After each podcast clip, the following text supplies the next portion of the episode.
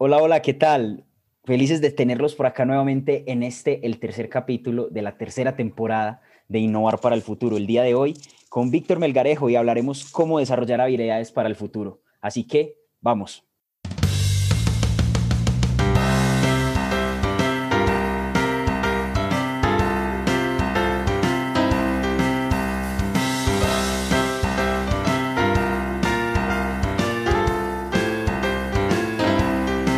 Y bueno, acá estamos de nuevo y como lo prometido es deuda, en el capítulo anterior, ya sabes, si no lo has escuchado, ve ahora, venimos en una secuencia hablando sobre la innovación, la importancia de la innovación y el día de hoy Vic nos va a compartir un poco de cómo desarrollar estas habilidades. Ya definimos qué era la innovación y de dónde viene, pero cómo empezar a desarrollar esas habilidades, soft skills, esa creatividad y la innovación para el futuro, porque el futuro es hoy, ¿o no, Vic?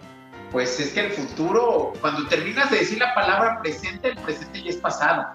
Entonces, tenemos que ser muy rápidos precisamente para adaptarnos al futuro. Fíjate que ahorita que lo decías, bueno, antes que nada quiero saludarlos y darle la bienvenida. Encantado de que nos acompañen aquí en Hogar para el Futuro. Y a mí me gustaría, fíjate que a lo mejor renombrar el, el capítulo, Santi. ¿Por qué? Porque yo creo que es desmitificar las habilidades para el futuro. Porque fíjate que a veces lee uno en internet los blogs y las páginas web y oye alguno en, en el radio o en la televisión sobre la innovación y todo el mundo lo pone como que fuera algo inalcanzable y como que solamente algunos elegidos del destino son eh, los que tienen la capa como del Doctor Strange para poder manejar la innovación y el futuro. Y algo que es súper cierto es que no es cierto. Todos nacemos con las capacidades y con las habilidades para desarrollar competencias, porque ojo, esto se llaman competencias, son competencias hacia la innovación. ¿En qué consisten estas competencias? ¿O, o tú qué, qué crees que sean estas competencias? Bueno, las competencias a mí me suena como ese paso a paso, esas habilidades que en conjunto te desarrollan una, una habilidad, un don, una capacidad. Creería que va por ahí. Así es. Son, las habilidades para lograr ejecutar. Entonces, ¿cuáles son esas competencias hacia la innovación? Y yo creo que aquí tengo que hacer un paréntesis. Obviamente los invito a que escuchen el primero y el segundo capítulo de, esta temporada, donde hablamos y definimos un poquito sobre la innovación. y creo que es muy valioso entender que los procesos son creatividad y cuando la ponemos en marcha llegamos a la innovación. Pero para poner en marcha algo que necesitamos, y, aquí voy a hacer un breve paréntesis de otro tema que me apasiona, que es el emprendimiento. Necesitamos ser emprendedores. Y entonces aquí empezamos a hacer el listado de competencias. Para poder ejecutar la parte creativa, necesitamos ser optimistas, necesitamos ser resilientes, administrar recursos, pero sobre todo encontrar oportunidades. Y entonces, todas estas características nos van a ayudar a poner en marcha nuestras ideas. Pero dentro de la innovación también tenemos que ver herramientas de perspectiva, o sea, hacia dónde va el futuro, cuáles son las tendencias. Y hay que tener mucho cuidado porque a veces las tendencias se pueden malinterpretar con la moda. La moda es algo que ocurre, pero es finito. La tendencia es algo que va a ocurrir y va a quedar permanente. Entonces, por ejemplo, tenemos tendencias y megatendencias. Cuando hablamos de megatendencias, hablamos, por ejemplo, mucho de temas tecnológicos. por ejemplo, de la industria 4.0, inteligencia artificial, big data. Esas son megatendencias. Pero ¿cuáles son las tendencias de comportamiento de compra? ¿Cuáles son las tendencias del consumidor? ¿Cuáles son las tendencias de comunicación? Por ejemplo, el otro día leía que la generación millennial y centennial tienen un proceso menor de interacción verbal que todos los que son baby boomers o que somos generación X. ¿Y esto a qué se debe? A que mucha de su comunicación ya se realiza a través de texto. Y nosotros todavía estamos acostumbrados a marcar por teléfono y demás. Entonces son habilidades que tenemos que balancear y equilibrar. No digo que sean desechables, sino tenemos que utilizarlas, pero también tenemos que adaptarnos hacia nuevos procesos, como puede ser la observación, la preparación. Tenemos también la resiliencia los plazos, o sea, tenemos que ser muy ordenados porque hay gente que se dedica a la innovación y dice que la creatividad es libre y va funcionando y ahí es donde nos perdemos. Entonces, es muy importante llevar un orden, llevar metodologías y poder seguir metodologías paso a paso precisamente para desarrollar esas habilidades. Entonces, por ejemplo, Santi, me, me gustaría que nos platicaras, ¿tú qué opinas de los hábitos? ¿Qué opino de los hábitos? Ajá. Sin duda alguna, los hábitos son lo que nos forja y creo que es la piedra angular de alcanzar cualquier objetivo. Sin embargo, también creo que a veces se convierte en nuestros, nuestro mayor reto o nuestro mayor enemigo cuando estamos en el proceso de desarrollarlos. Creo que hay una curva de aprendizaje ahí eh, que, que a veces nos cuesta, pero sin duda alguna son, el, son los que hacen que suceda. O sea, los hábitos son el sistema que hace que ocurran los resultados. Bueno, acá un poquito de, de un libro, Hábitos Atómicos, que tuve la oportunidad de leer y recuerdo que ahí, mencionaban algo así similar, que esos pequeños hábitos son los que nos permiten estar avanzando y, generando, eh, acercarnos cada vez más a eso que, que hemos definido con anterioridad.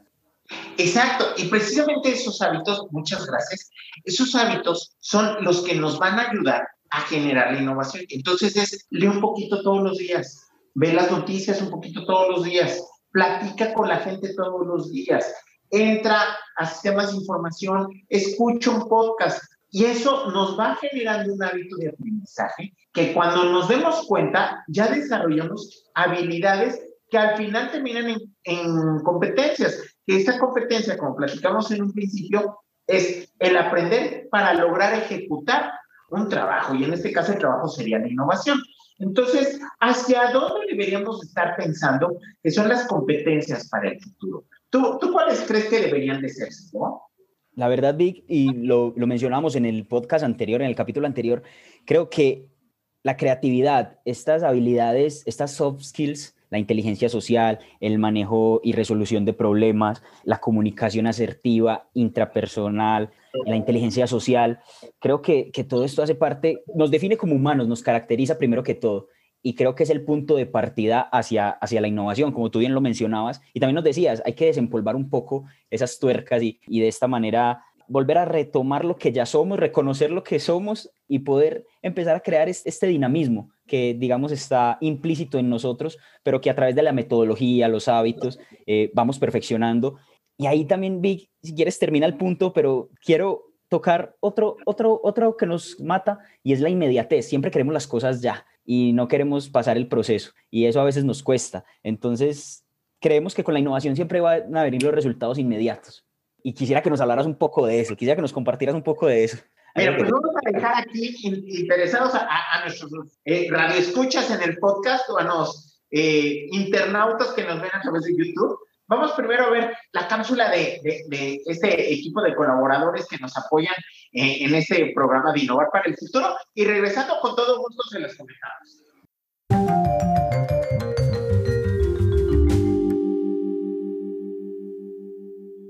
Buenos días, tardes o noches, dependiendo de dónde nos estén sintonizando. Mi nombre es Oscar Montemayor y hoy en este segmento vamos a hablar de la herramienta de modelo de negocios. Esta herramienta es una de las más importantes y más esenciales para un emprendedor al momento de que su idea se empieza a hacer una, una realidad. Pero, ¿qué es el modelo de negocios? Bueno, un modelo de negocios describe la forma relacional de cómo una organización crea, entrega y captura valor. Esta herramienta, creo que ya muchos la conocen, está elaborada por nueve cajitas que van divididas en cuatro bloques. Es el bloque de clientes que está a mano derecha de, tu herramienta, está el bloque de oferta, que es la parte de en medio, está el bloque de la infraestructura, que es la parte de la izquierda, y la viabilidad financiera, que es toda la parte de abajo. Pero ¿de qué son o qué consisten estos nueve bloques? Bueno, el primer bloque es el de propuesta de valor. Esta es una herramienta que también vamos a estar viendo en los siguientes programas, pero por lo pronto una descripción rápida de la propuesta de valor es qué es lo que vendes que no vendes. Ese valor que te distingue de tus competidores, ese bien intangible que es lo que tú le das a tus clientes para que ellos vean ese verdadero valor y te quieran a ti en vez de a, tu, de a tus competidores. Después te vas a tu segmento de clientes. Esta también es una herramienta por aparte, pero por lo pronto una descripción rápida es quién va a ser tu mercado potencial, quién es tu cliente ideal. En, una, en, otro programa vamos a estar desmenuzando un poco más la herramienta para que ustedes sepan cómo encontrar ese mercado potencial o ese cliente ideal que ustedes están buscando para ya sea su producto o su servicio. Bueno, después de ahí te pasas a, tu, a la relación con los clientes. Esta es simplemente el cómo te vas a relacionar con ellos, cómo vas a tener comunicación con ellos, cómo vas a estar haciendo esa lealtad que se requiere entre cliente y, y empresa para que el cliente se quede con ustedes y no busque otras alternativas. Después seguimos al bloque de canales. Este bloque es el cómo vas a vender tu producto o tu servicio a tus clientes y cómo lo vas a dar a conocer. Después de ahí nos pasamos al bloque de la infraestructura con las actividades claves. ¿Qué son esas actividades que tú vas a estar haciendo para que tu producto, tu servicio pueda salir al mercado de una manera eficiente y de una manera clave. Después de ahí nos vamos a recursos claves, que esto es lo que necesitas para poder cumplir tus actividades clave para que tu producto pueda salir al mercado. Después de ese, de ese bloque, terminamos con el bloque de infraestructura con la cajita de socios claves. ¿Esta qué es? Estas son todos tus aliados estratégicos que vas a tener dentro de tu proyecto, dentro de tu servicio, para poder ya sea elaborar un producto, para poder vender tu servicio, o es más, hasta también para poder tener una mejor comunicación con tu cliente. Estos socios claves son especialmente aquellos que te ofrecen algo que a tus competidores no les vas a ofrecer, no les van a ofrecer. Entonces ahí es muy importante tener en cuenta que a lo mejor un, un emprendedor no va a tener esos, esos claves muy bien establecidos. Se tiene que tener ya un, un, proceso, una forma de trabajo para que tú vayas haciendo esos socios claves y vayas viendo esa diferenciación que ellos te están ofreciendo y no le están ofreciendo a tus clientes. Después nos vamos al último bloque, viabilidad financiera. Esta consiste de dos cajitas, la estructura de costos y las fuentes de ingresos. Su nombre lo dice, no está muy difícil. La estructura de costos es lo que te va a costar hacer tu servicio o hacer tu producto. Todos los costos que puedas tener van puestos en esta cajita. Y tus fuentes de ingreso es simplemente cómo vas a estar recibiendo ingresos o cómo vas a estar recibiendo dinero. Y por mi parte es todo. Espero les haya gustado esta pequeña sección de la herramienta de modelo de negocios. Nos vemos pronto.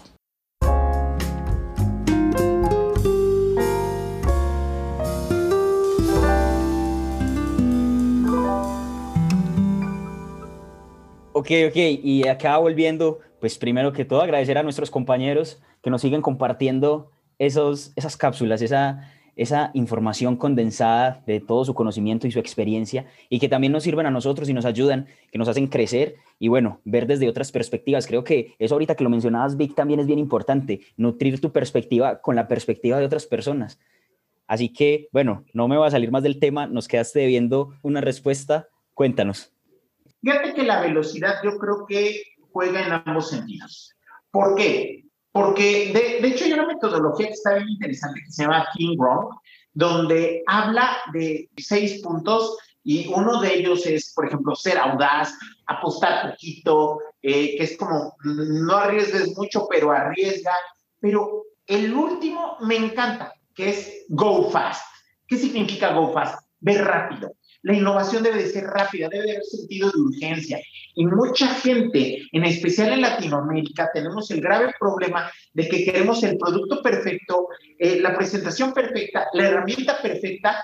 Y acuérdense que no hay producto perfecto, todos los productos van evolucionando. Entonces, tenemos que hacer las cosas muy rápido. Pero así como tenemos que hacer las cosas muy rápido, también debemos de tomarnos nuestro tiempo de reflexión. Y entonces aquí es donde entramos en esa dicotomía, que es o lo hago rápido o lo hago lento. Y entonces, ¿cuál es la recomendación? ¿Qué es lo, lo más indicado?